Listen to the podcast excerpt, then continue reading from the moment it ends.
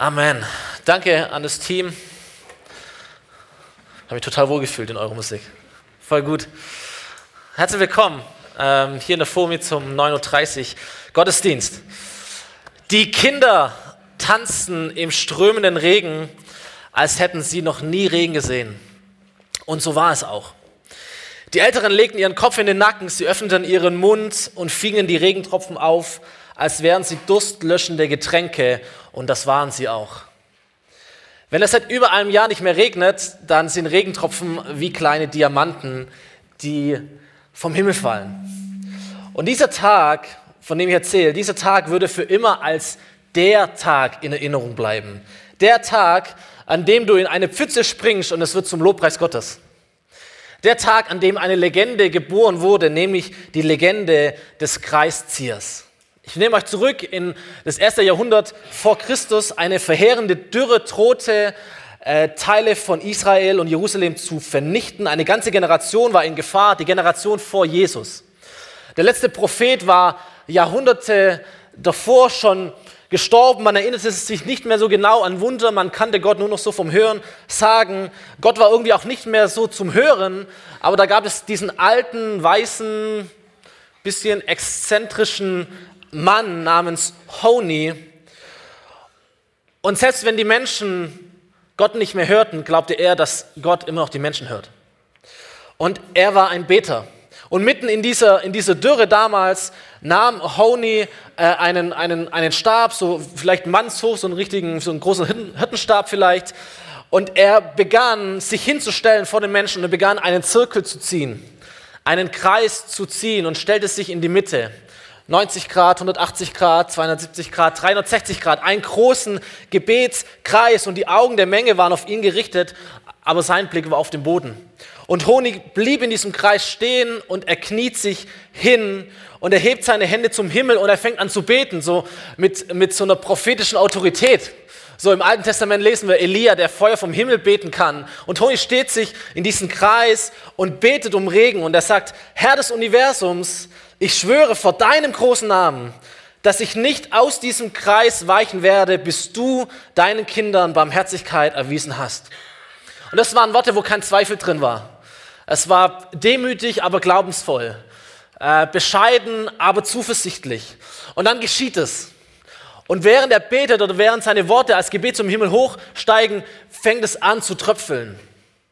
Die Menschen sind erstaunt, äh, sie versammeln sich um diesen Kreiszieher. Jedes Gesicht geht nach oben, um diese Tropfen zu, zu schmecken. Aber Honigs Gesicht bleibt auf dem Boden gebeugt, weil es ihm nicht genug war. Und er fängt an, weiter zu beten und rief, nicht um solchen Regen, Herr, habe ich gebetet, sondern um einen Regen, der die Zisternen, Gruben und die Höhlen füllt.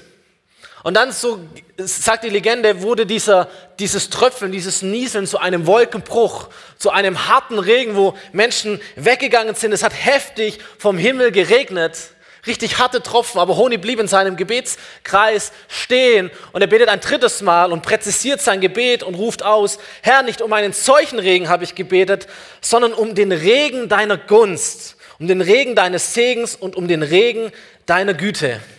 Und dann fängt es an zu regnen, ein Regen, den wir alle lieben. So ein, ein warmer, sanfter Sommerregen. So ein Regen, zu dem wir rausgehen. Wo wir als Kinder irgendwie oder wenn wir irgendwie verrückt sind, drin tanzen und drin singen. Und es ist einfach angenehm. Ein Regen, der gut riecht. Ihr kennt das? So ein angenehmer Regen. Jeder Regentropfen war ein Zeichen, Gott meint es gut mit uns. Haut wurde durchnässt, Kleider wurde durchnässt, bis auf die Knochen. Aber vor allem wurde der Geist dieser Menschen mit Glauben durchdrungen. So vor dem Tag war es schwer gewesen zu glauben, aber nach dem Tag war es unmöglich, nicht zu glauben. Und die Menschen feiern Honi oder feierten Honi so als, als, als Lebensretter, als Held. Und natürlich gab es auch die Menschen, die gesagt haben, ah, das ist alles gotteslästerlich. So, wir kennen es bei Jesus, da gab es auch diese zwei Gruppen. Ähm, aber Honi hat es gar nicht so interessiert. Honi, so sagt die Geschichte, ging zurück zu seiner Hütte an den, an den Stadtrand.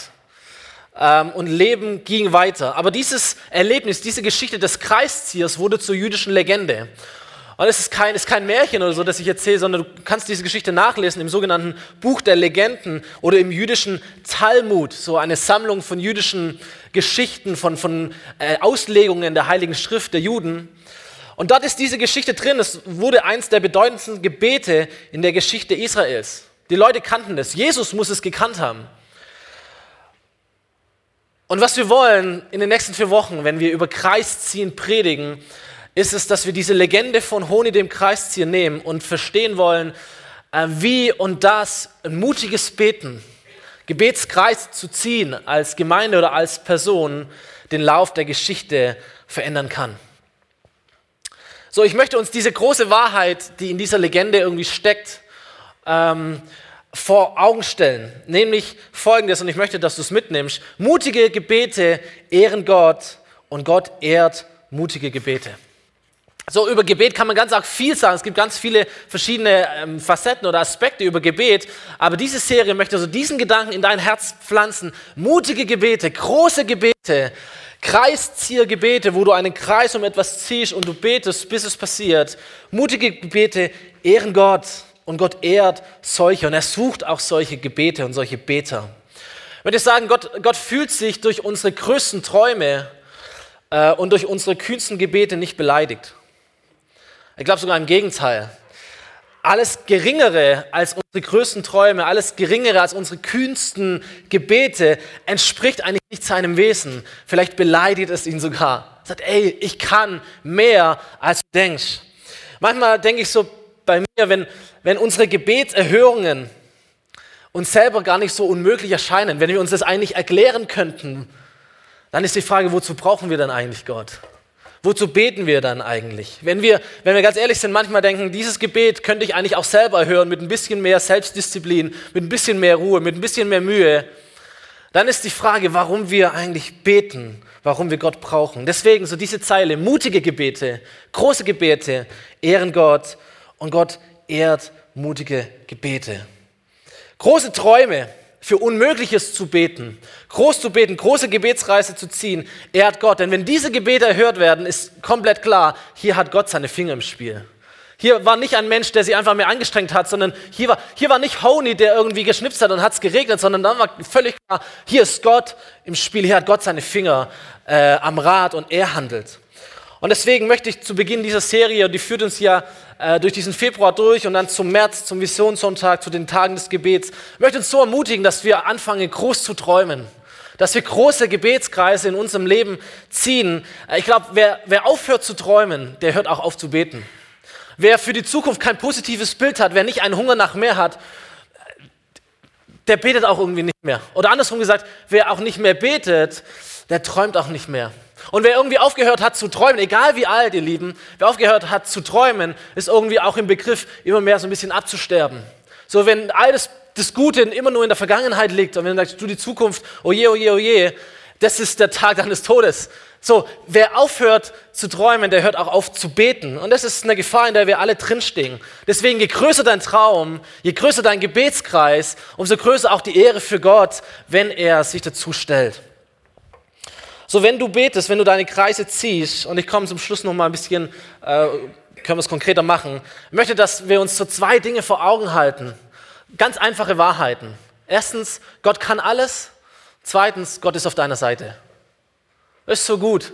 Die Dinge sind gar nicht so kompliziert. Gott kann alles und Gott ist für dich. Ich glaube, dass diese Wahrheiten alles verändern können.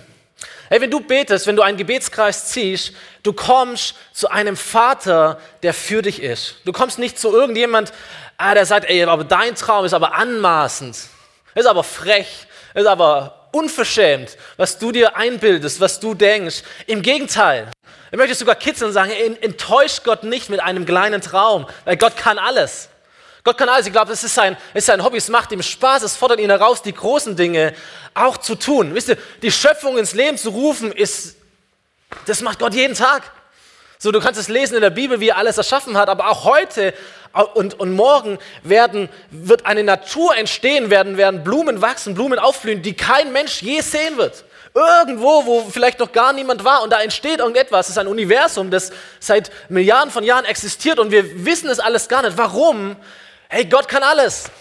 So, Gott hat einfach Spaß, die großen Dinge zu tun. So, du kannst die Bibel durchlesen, die Sonne stillstehen lassen, ist nichts für Gott. Die Eisenaxt schwimmen zu lassen, ist kein Problem. So, tausende von Menschen mit, mit Wachteln und mit Brot vom Himmel über Jahre zu füttern. Ey, warum nicht? Das ist kein Problem. Fünf Brote und zwei Fische, 5000 Menschen satt machen, Tote auferwecken. Hey, warum? Gott kann es. Gott kann es, Gott kann alles. So, da gibt es kein Gebet, das du beten kannst, das zu groß wäre für diesen Gott. Gibt es auch keinen Traum in deinem Herzen, kein, kein Gebetskreis, der zu groß wäre für Gott. Gott kann alles. Ihm ist alles möglich. Und wenn wir dann verstehen, dass dieser, ähm, dieser, dieser Gott der Grenzenlosigkeit und dieser Gott, der, der alles möglich machen kann, und dieser Gott nichts mehr liebt als dich? Wenn dieser Gott, dieser große, allmächtige Gott nichts mehr liebt als dich? Was wäre, wenn dieser Gott, äh, der so groß ist, jubelt über dich, sich freut an dir, Spaß hat an dir, dich einfach äh, gern hat, über dich jubelt? Ey, deine Gebete werden nicht klein bleiben. Und die werden auch nicht ängstlich sein und ängstlich bleiben, sondern die werden groß werden, wenn wir verstehen, dieser Gott kann alles und dieser Gott ist für mich. Und ich kann ihm mein Herzensanliegen sagen, ob das jetzt richtig ist oder falsch, aber es stört ihn nicht. Er wünscht sich das sogar, er freut sich darüber, er jubelt über mich. Das sind Gebete, die großen Gebete, geboren aus dem Herzen von Gott, inspiriert durch den Heiligen Geist in uns. Mutige, große Gebete, die uns selber auch mutig machen. Ich glaube in diesem Grundsatz, dass Gebet uns auch selber verändert. Und in dem Moment, wenn wir anfangen, groß zu beten, mutig zu beten, wir werden mutiger werden. In dem Moment, wenn wir anfangen, Gott mehr zuzutrauen, wir werden größere Menschen auch werden. Man könnte sogar sagen, was wir werden, wird dadurch bestimmt, wie wir beten. Wer nur klein und ängstlich betet über all diese Dinge und hofft so, ey, du kannst auch klein und ängstlich leben. Aber wer das Vertrauen hat, groß zu beten, mutig zu beten, große Kreise zu ziehen, der wird auch ein mutiger Mensch werden. Da werden äh, Dinge auch mit dir selber passieren. So versteht mich nicht falsch. Gebetskreise zu ziehen heißt nicht, äh, dass Gott irgendwie so ein, äh, so ein so ein, so ein Hokuspokus-Zauberer ist. Er ist auch kein Flaschengeist, an dem du irgendwie reibst und dann äh, erfüllen sich so deine Wünsche. Im Gegenteil sogar, es ist nicht so, dass, dass unser Wunsch der Befehl für Gott ist, sondern sein Wunsch sollte eigentlich unser Befehl sein, stimmt's? So sein Wille sollte unser Wille sein. Und deswegen beginnt ähm, Gebetskreise zu ziehen, eigentlich damit herauszufinden, Gott, was hast du denn vor? Was ist denn dein Wille? Was sind denn deine Verheißungen? So, wir ziehen Gebetskreise äh, über die Dinge, wo wir einfach ein Anliegen haben, aber wir ziehen eigentlich Gebetskreise viel mehr über Verheißungen oder Umverheißungen, die Gott gestellt hat, um seinen Willen und sagen, Gott, das hast du mir zugesagt. Davon lese ich in deinem Wort, das hast du mir versprochen und jetzt werde ich diese, dieses, diese Verheißung umkreisen und ich werde nicht aus diesem Kreis gehen, bis du es tust, Herr, weil du es zugesagt hast. So, sein Wille wird unser heiliger Wunsch. Ihr Lieben, und wenn wir Gebetskreise ziehen, ohne Gott zu fragen, was sein Wille ist, dann wirst du keinen Gebetskreis ziehen, sondern du läufst im Kreis rum. Also es geht nicht darum, äh, Gott als einen Automaten zu, zu sehen, den du einfach nur lang genug bearbeiten musst, dann wird er schon irgendwie was tun, sondern es geht darum, Gebetskreise zu ziehen, um das, was Gott möchte und dann zu beten, solange bis er es erfüllt hat. Ich möchte euch eine Geschichte, einen längeren Text, eine Geschichte vorlesen. Vielleicht kennt auch der eine oder andere äh, unter euch sie. Im Alten Testament eine fantastische Geschichte über das Ziehen von einem Kreis. Äh, in dem Buch Josua. Die, die Story war, dass das Volk Israel ja, in Ägypten war, in der Gefangenschaft, kommt heraus, wird herausgerettet von Gott, läuft 40 Jahre durch die Wüste, immer mit dem Blick auf dieses verheißene Land, das Gott ja versprochen hat. Und dann sind sie an der Grenze, sie gehen in dieses verheißene Land. Nicht mehr Mose leitet jetzt das Volk, sondern Josua. Und die erste Stadt und eigentlich auch die höchste Stadt, auf die sie treffen, ist die Stadt Jericho. Und da möchte ich euch mit hineinnehmen, ähm, Josua Kapitel 6, wer das selber nachlesen möchte, ab Vers 1. Die Tore von Jericho waren fest verschlossen, also Hunderttausende, vielleicht eine Million, keine Ahnung, dieses ganze Volk läuft durch die Wüste und steht jetzt vor dieser Stadt und sieht, ah, okay, alles klar. War fest verschlossen, weil sich die Bewohner vor den Israeliten fürchteten. Niemand durfte hinein oder hinaus. Da sagte der Herr zu Josua, ich habe Jericho, seinen König und seine starken Krieger in deine Hand gegeben. Das ist die Verheißung Gottes. Josua, diese Stadt gehört dir. Dein Herr soll die Stadt einmal am Tag umrunden. Und das soll sechs Tage lang geschehen. So, Josua, das ist deine Stadt und jetzt zieh einen Kreis um sie. Dabei sollen sieben Priester vor der Lade hergehen und jeder von ihnen soll ein Widderhorn tragen. Am siebten Tag sollte die Stadt siebenmal umrunden und die Priester sollen in die Hörner stoßen.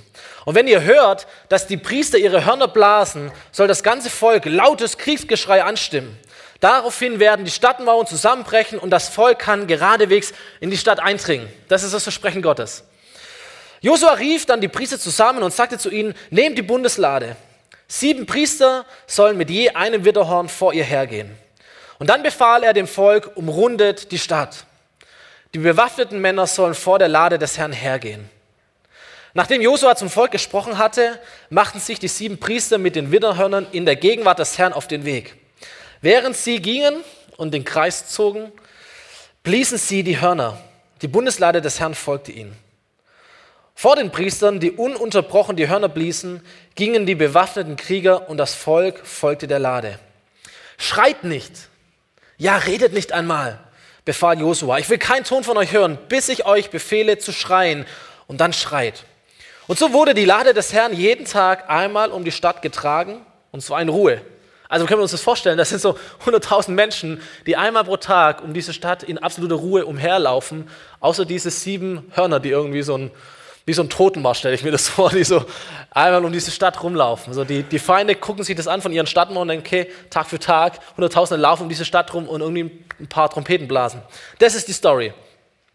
Und so wurde die Lade des Herrn jeden Tag einmal um die Stadt getragen und danach kehrten alle zurück und verbrachten die Nacht im Lager. Am nächsten Morgen stand Josua auf und die Priester trugen wieder die Lade des Herrn. Die sieben Priester mit den Widderhörnern gingen vor der Lade des Herrn und bliesen ununterbrochen ihre Hörner. Vor den Priestern mit den Hörnern marschierten bewaffnete Krieger und das Volk folgte der Lade des Herrn. Die ganze Zeit über wurden die Hörner geblasen. Am zweiten Tag umrundeten sie die Stadt einmal und kehrten ins Lager zurück. So machten sie es sechs Tage lang. Die Spannung steigt langsam. Während der siebten, nee, am siebten Tag gingen die Israeliten bei Tagesanbruch los und umrundeten die Stadt auf dieselbe Art siebenmal. Nur an diesem Tag gingen sie siebenmal um die Stadt herum. Während der siebten Umrundung, als die Priester ins Horn bliesen, befahl Josua dem Volk, schreit! Denn der Herr hat die Stadt in eure Hand gegeben. Die Priester bliesen die Hörner. Und als die Israeliten das hörten, schrien sie so laut sie konnten, 600.000 Mann, schrien sie so laut sie konnten. Da stürzten die Mauern Jerichos zusammen. Die Israeliten drangen geradewegs in die Stadt ein und eroberten sie. Und eine jahrhundertealte Verheißung, dass dieses Land diesem Volk gehört, kommt in Erfüllung. Kreisziehen. So, in dieser Kreisziehergeschichte wird gar nicht das Gebet erwähnt, gell? Da wird gar nicht gesagt, dass die beten, aber ich könnte mir sehr gut vorstellen, ich glaube zutiefst, dass die gebetet haben. Warum glaube ich das? Weil ich weiß nicht, wie es dir geht, aber wenn ich herausgefordert werde, wenn etwas in mein Leben tritt, das meine Möglichkeiten bei Weitem übersteigt, was tue ich? Ich fange an zu beten. So, jeder, jeder hat irgendwie schon mal in irgendeiner Not so ein kleines Stoßgebet zum Himmel geschickt. Äh, Herr, jetzt brauche ich, wenn es dich gibt, dann jetzt bitte. Und ich kann mir gut vorstellen, dass die Soldaten, während sie still um diese, um diese Festung gelaufen sind, dass die Anfang, angefangen haben zu beten. Wisst ihr, weil Jericho war nicht eine Stadt wie alle anderen. Das war nicht so, eine kleine, so ein kleines Dorf, das du mal so ein bisschen platt machst, wenn du mehr Leute bist. Jericho war eine Festung. Jericho war eine Festung, auf den ersten Blick schockierend für jeden, der es äh, gesehen hat. Volk Israel war 40 Jahre in der Wüste, aber sie haben nicht annähernd etwas so Großes, so, so Starkes gesehen wie die Festung von Jericho. Ich kann mir vorstellen, die Soldaten sind hingegangen und sie haben verstanden, warum ihre Väter, als sie zum ersten Mal dieses Land gesehen haben, zurückgekommen sind und, und haben gesagt, das Land ist fantastisch, aber hey, das sind Krieger, das sind Festungen, gegen die haben wir keine Chance. Vielleicht ist ihnen dieses Ereignis wieder in den Kopf gekommen, sagt, okay, davon, davon haben unsere Väter gesprochen, als sie Angst hatten, dieses Land einzunehmen. Jericho war eine Festung für die damalige Zeit. Man hat herausgefunden, Stadtmauern 1,80 Meter dick. Über dieser Stadtmauer eine 15 Meter hohe obere Mauer, komplett gebrannt mit Lehm, Ziegeln, komplett dicht gemacht. So für die damaligen Verhältnisse ein fünf Hektar große Stadt, das war Jericho. Du hattest eigentlich keine Chance, das Ding einzunehmen. Sie galt als unbesiegbar, als uneinnehmbar. Und jetzt kommt Gott mit so einem aberwitzigen Kreiszierplan und sagt, hey Leute, wir machen Folgendes. Ihr läuft mit dem ganzen Volk einfach jeden Tag morgens einmal um diese Stadt rum. Und das macht ihr sechs Tage lang und am siebten Tag lauft ihr siebenmal um die Stadt rum und dann blast ihr die Trompeten, dann schreit ihr ganz laut und dann werdet ihr gewinnen. Und ich kann mir so vorstellen, wie die Soldaten sagten, okay, Also was, was Schwachsinniges zu diesem Plan habe ich noch nie gehört. Ich meine, wir sind vielleicht nicht die Besten, aber können wir wenigstens irgendwie, irgendwie gegen diese Mauern Rambock schießen? Können wir irgendwie brennende Pfeile werfen? Können wir sie aushungern? Können wir die Versorgung kappen? Können wir irgendetwas tun? Aber bitte doch nicht in Stille mit so ein paar Priester, die irgendwie auf dem Horn blasen, um diese Stadt rumlaufen. Gott, was ist das denn für ein Plan? Ich weiß nicht, ob du das kennst beim Beten. Denkst, okay, irgendwas müssen wir doch tun, irgendwas müssen wir doch handeln. Uns fällt doch bestimmt irgendetwas ein, aber Gott sagt, zieh einen Gebetskreis. Fang an zu beten, bleib da dran. Und hör mal auf, an deine Möglichkeiten immer zu denken. So, ich habe versucht, etwas hineinzuversetzen in so einen Soldat. Ich könnte mir vorstellen, dass viele, viele von diesen Soldaten einfach nur aus reinem Befehlsgehorsam um diese Stadt rumgelaufen sind. Sagt, okay, so, ich bin Soldat, man tut, was man gesagt kriegt. Und wenn das Josua denkt, dass der Herr das gesprochen hat, gut, dann machen wir es halt. Vielleicht ist aber auch so ein bisschen so am Tag 2, Tag 3, Tag 4, Tag 5, naja, man ist schon so ein bisschen mutiger geworden. Irgendwie denkt es auch irgendwie so eine ganz spannende Atmosphäre. Was, was passierte? Ich kann mir vorstellen, das baut sich so auf von Tag zu Tag. Was passierte? Da war ein Versprechen Gottes, es wird passieren. Na, wir werden mal sehen, wir laufen einfach mal drum rum und schauen, was passiert. Ich kann mir vorstellen, dass so eine Zuversicht gewachsen ist innerhalb dieser Tage. Vielleicht war es auch nur Sturheit, vielleicht war es aber auch Glaube, der sie irgendwie aufbaut. Aber ich könnte mir vorstellen, dass an diesem siebten Tag, morgens, früh morgens, so das Glaubenslevel schon ganz schön hoch war. Die Gespanntheit, die lag in der Luft. Da brennt irgendetwas. Heute ist der Tag. Wenn wir uns nicht verhört haben von Gott, ist heute der Tag. Wir sind gespannt, wie er es macht, aber heute wird der Tag sein. So hat es uns zugesagt. Und so stehen sie morgens bei Tagesanbruch, heißt es, vielleicht 6 Uhr morgens, stehen sie auf, es ist noch dunkel und sie fangen an, ihre Kreise zu ziehen, sechs Runden um diese Stadt zu laufen. Man hat ausgerechnet, dass sie dafür circa drei Stunden gebraucht haben. So 9 Uhr biegen sie in die letzte Runde ein. Um 9 Uhr wird der letzte Kreis gezogen. Sie wussten, jetzt muss Gott handeln. Jetzt muss Gott handeln. Und sie laufen schweigend. Okay, so die Konzentration war klar. Josua hat gesagt, hört auf zu reden, diskutiert jetzt nicht, ist es jetzt gut oder schlecht, kann man nicht irgendwas anderes machen. Ihr sollt schweigen und schweigend laufen. Haltet die Konzentration hoch. Konzentriert euch auf das, was Gott gesagt hat. Er wird es tun. Und so laufen sie schweigend hin und her. Und in der siebten Runde dann ertönt dieses Gebrüll von diesen hunderttausenden Soldaten und die Hörner werden geblasen und die Mauer fallen und Jericho wird erobert. Und Gott steht zu seinem Wort, wie er es gesagt hat. Ein jahrhundertealtes Versprechen wird eingelöst. Gott hat schon Abraham gesagt, das wird das Land sein. Und dann kannst du das ja geschichtlich nachlesen, für und wieder, und Volk Israel, und Ägypten, und Gefangenschaft, und Wüstenwanderung, und was auch immer da kommt. So, und dann dieses, dieses Kreisziehen, das war nicht etwas, wo du sagst, ja, das machst du mal ein, zwei Mal, aber wenn Gott dann nicht hört, sondern das, das war, waren Jahrhunderte von diesem ersten Versprechen Gottes bis zu der Erfüllung. Und so ist es beim Kreisziehen oft, beim Gebeten. Wir müssen dranbleiben. Mutiges Gebeten, mutiges Beten ehrt Gott. Und Gott ehrt solche mutigen Krieger, solche mutigen Gebetskrieger. Leute, die darauf vertrauen, Gott, das hast du verheißen, das hast du versprochen. Und ich werde um dieses Anliegen einen Gebetskreis ziehen. Ich werde nicht aus diesem Kreis weichen, bis du etwas getan hast. Und ich möchte sagen, vielleicht bist du hier auch schon ziemlich lang am Laufen, auch schon ziemlich lang um, um, am Umkreisen. Hast vielleicht deine Gebetskreise, hast du nie so genannt, aber du kennst das Prinzip, das dahinter steht, ist ja nichts Neues. Vielleicht oft schon deinen Gebetskreis gezogen und sagst, okay Gott, aber wie lange muss ich denn noch laufen? Aber ah, vielleicht ist das der Punkt, dass Gott sagt, vielleicht bist du schon in der letzten Runde. Ich möchte dich nicht mit so einem schlechten Trost irgendwie abspeisen, aber es kann doch die Möglichkeit sein, dass du sagst, hey, vielleicht bist du nur eine Runde entfernt vom Eingreifen Gottes. Vielleicht betest du schon so lange für irgendetwas. Vielleicht ist es einfach nur wichtig, dass du dran bleibst und nicht aufhörst. Vielleicht ist die Gebetserhörung gar nicht so weit weg. Vielleicht bist du auf deiner letzten Runde. Vielleicht nur eine Runde entfernt, nur ein Kreisziehen entfernt von dem Wunder Gottes, für das du betest. Und das führt mich zu dieser Frage, wo ich es persönlich machen möchte für dich. Hey, was ist eigentlich, was ist eigentlich dein Jericho? Was umkreist du? Vielleicht ganz bewusst auch in diesen nächsten Wochen, wir werden vier Wochen Kreis ziehen, predigen. Was ist dein Jericho? Was ist dein Traum? Was ist dein Wunder, auf das du hoffst? Was ist die Verheißung Gottes für dein Leben? Was ist die Bestimmung, die Berufung für dein Leben, das du umkreisen möchtest? Für Israel war Jericho die Erfüllung eines Traums. Für, Je für Israel war Jericho die, die Erfüllung einer Verheißung. Es war ihr zugesagtes Land. Das war der Erfolg, über den sie gebetet haben, um den sie einen Kreis gezogen haben. Was ist dein Jericho? So, und ich glaube, Gebetskreise, das fängt damit an. Und das ist die erste Aufgabe, die kannst du heute machen oder nächste Woche, wie auch immer, zu identifizieren, was ist eigentlich mein Jericho? Was ist mein göttlicher Traum, den ich nachjage? Für was investiere ich meinen Glauben?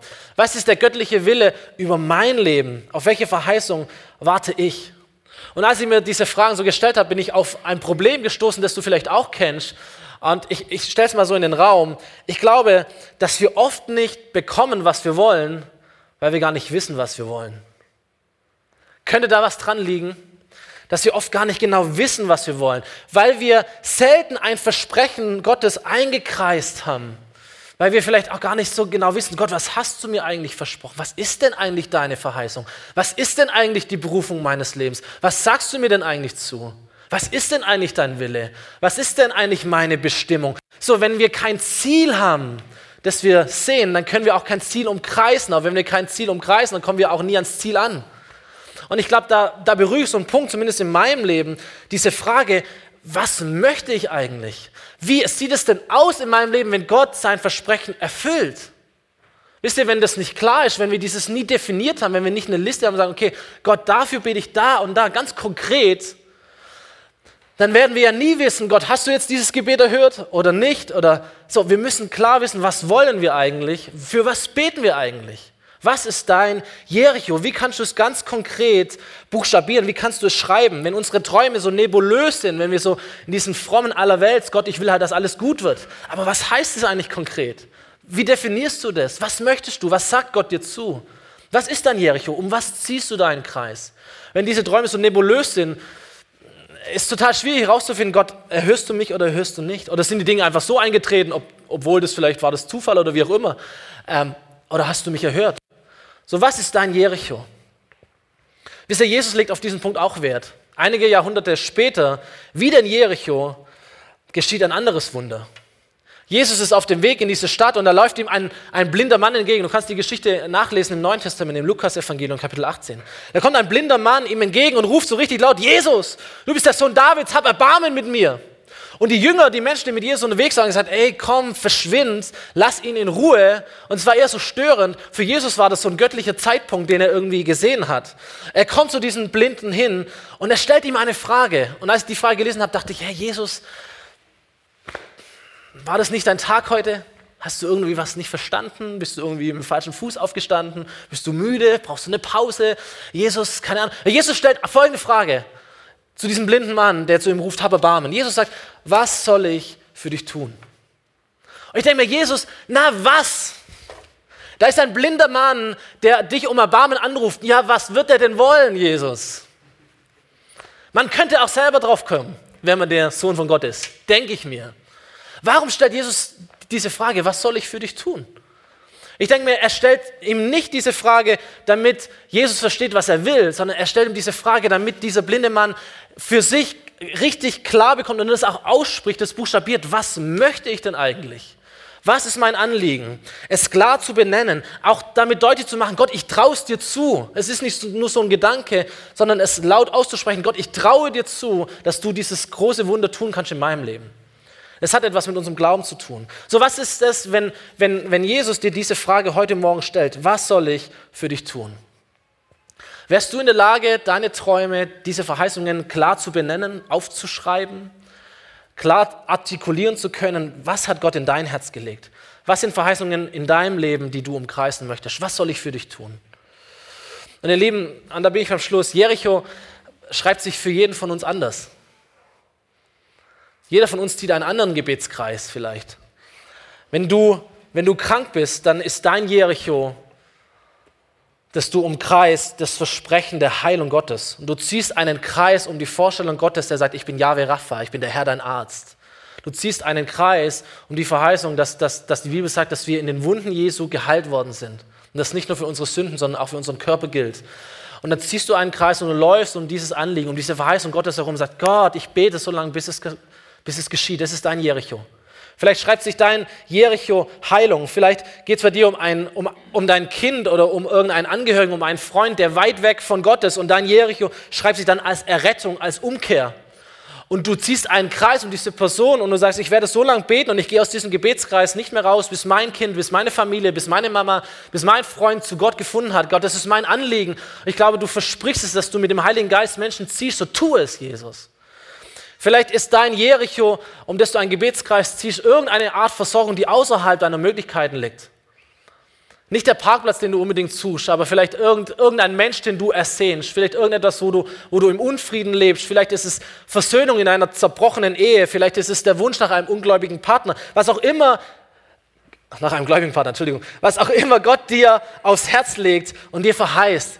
Vielleicht ist Jericho eine Person, vielleicht ist Jericho ein bestimmter Geldbetrag, irgendetwas, das außerhalb deiner Möglichkeiten liegt und wo du empfindest, Gott, da hast du mir einen Traum geschenkt, einen großen Traum und ich ziehe für einen großen Traum einen großen Gebetskreis. Aber du musst es identifizieren, was auch immer es ist. So, zum Start am Anfang dieses Jahres, dieser Serie, Kreis ziehen. Du darfst einen Kreis ziehen um etwas, für das du beten wirst. Ich möchte dich so ermutigen, das ist der Punkt, den ich heute setzen möchte. Mach, mach dieses Ding groß. Du hast einen großen Gott. Einen großen, großen, großen Gott. Einen allmächtigen Gott. Und dieser große Gott, er ist für dich. So träume groß. Ey, dein Gott steht auf große Träume. Ich glaube, Gott ist sowieso der größte Träumer überhaupt. Er ist auch der größte Visionär von allen. Gott träumt groß. Du darfst groß träumen. Die großen Dinge sind, er, er kann das. Er hat die Power, es sind die Dinge, die ihm Spaß machen.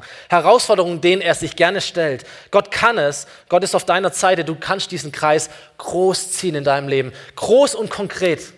Zieh diesen Kreis konkret. Das ist das, was du tun kannst.